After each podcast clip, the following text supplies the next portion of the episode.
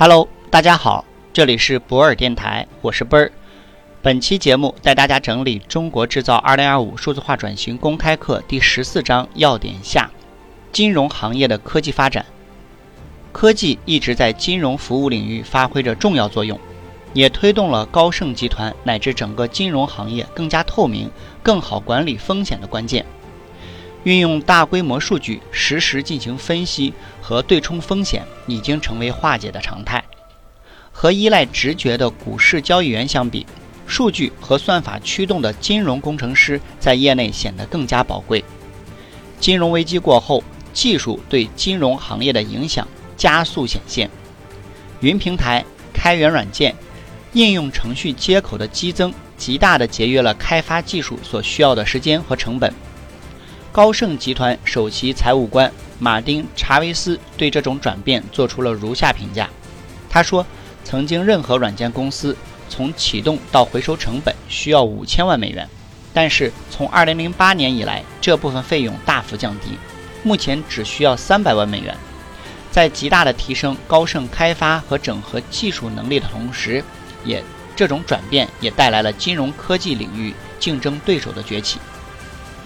二零一三年，查韦斯被任命为高盛集团首席信息官。二零一七年五月，成为高盛集团首席财务官。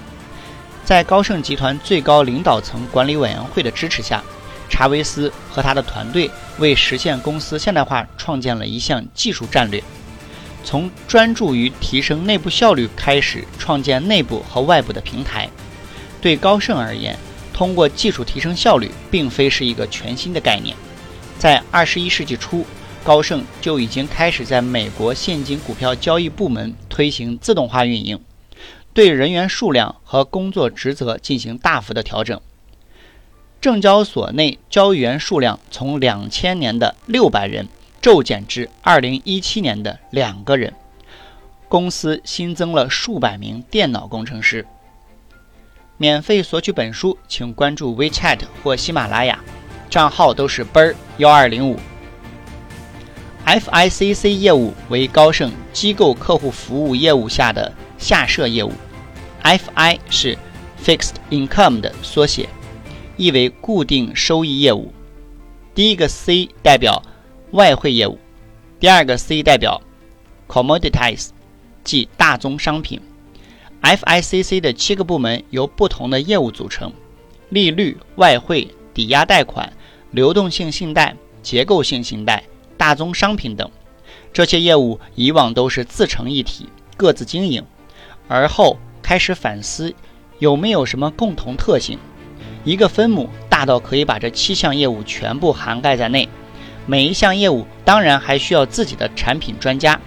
但是也许可他使用一个相同的技术平台，所以抛弃了七个独立团队的组织结构。改为七个专注于业务特性的小团队，外加一个更大的团队来做分母。然而，这个过程的实施需要各个业务部门在自负盈亏的同时，需要步调一致和方向一致。如果听到今天的节目觉得有收获，可以在评论区写上你的感受，也可以将本条音频发到你的朋友圈、朋友群，分享给更多的人。感谢你！合作交流，请联系奔儿幺二零五。